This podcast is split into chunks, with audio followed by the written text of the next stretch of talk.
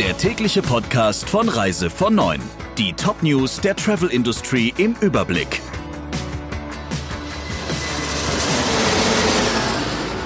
Mein Name ist Jennifer Hess. Einen schönen guten Morgen.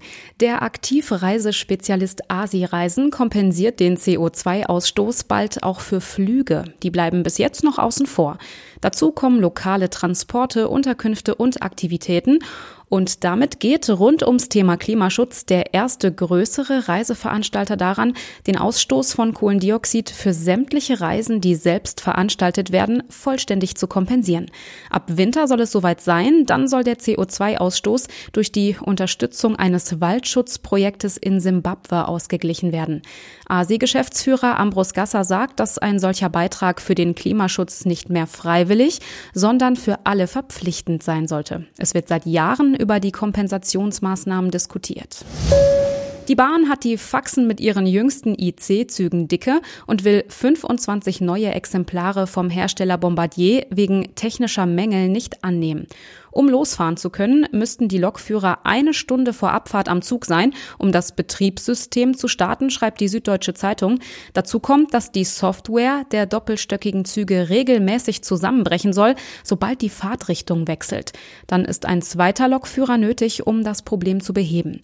Die Bahn prüft auch Schadenersatz vom Hersteller Bombardier, der schon seit Jahren wegen Problemen in den Schlagzeilen ist, unter anderem, weil die ersten Doppelstockfernzüge des Konzerns, die 2015 eingeführt wurden, so geschwankt haben, dass den Kunden schlecht geworden ist.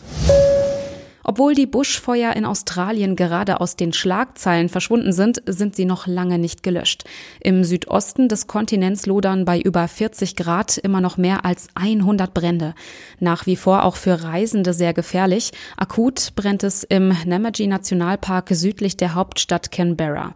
Die Website von Tourism Australia listet im Bundesstaat New South Wales außerdem die Blue Mountains, die Snowy Mountains, Kangaroo Valley und die Südküste als betroffene Region. Informationen.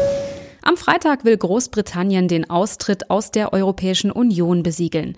Für Reisende aus dem Euroraum ändert sich dann aber bis zum Jahresende erstmal gar nichts. Auch Flugverbindungen von und nach Großbritannien und die EU-Fluggastrechte bleiben noch unverändert.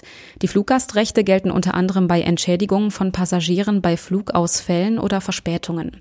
Das Auswärtige Amt sagt außerdem, dass der Personalausweis von EU-Bürgern vorerst weiter ausreicht, um ins Vereinigte Königreich einzureisen. Was würden Reiselustige tun, wenn Geld keine Rolle spielen würde? Laut einer Umfrage von Allianz Partners würden 12 Prozent der 500 Befragten in die USA fliegen.